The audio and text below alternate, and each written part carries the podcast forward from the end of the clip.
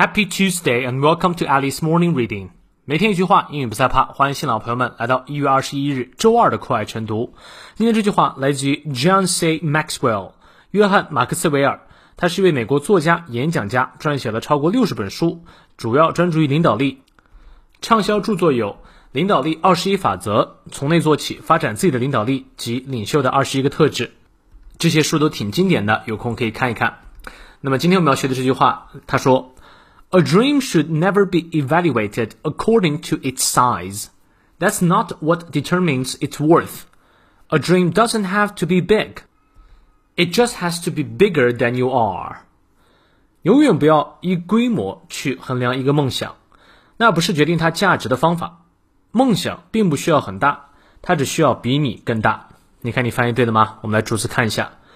A dream should never be evaluated according to its size.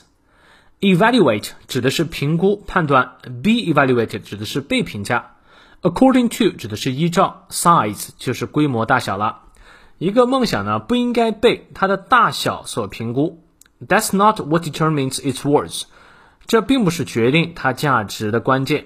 A dream doesn't have to be big。Have to 指的是必须。呃，一个梦想呢，并不需要很大。It just has to be bigger than you are。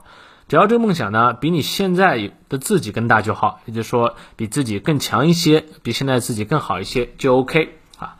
呃，这是个非常朴实的梦想观，我觉得梦想还是要有的，万一实现了呢？好，让我们来看一下其中的发音知识点。A dream，注意它的元音，should never be evaluated。这个词的音节比较多，evaluated 念到位，evaluated according to its size，双音啊念到位。That's not what determines its worth. 咬舌。A dream doesn't have to be big. Big，注意是短 a，不是长 e，不是 big，而是 big。It just has to be bigger than you are. 好，从头到尾来过三遍。A dream should never be evaluated according to its size. That's not what determines its worth. A dream doesn't have to be big. It just has to be bigger than you are. 再来一遍。 a dream should never be evaluated according to its size. That's not what determines its worth. A dream doesn't have to be big, it just has to be bigger than you are. 最后一遍.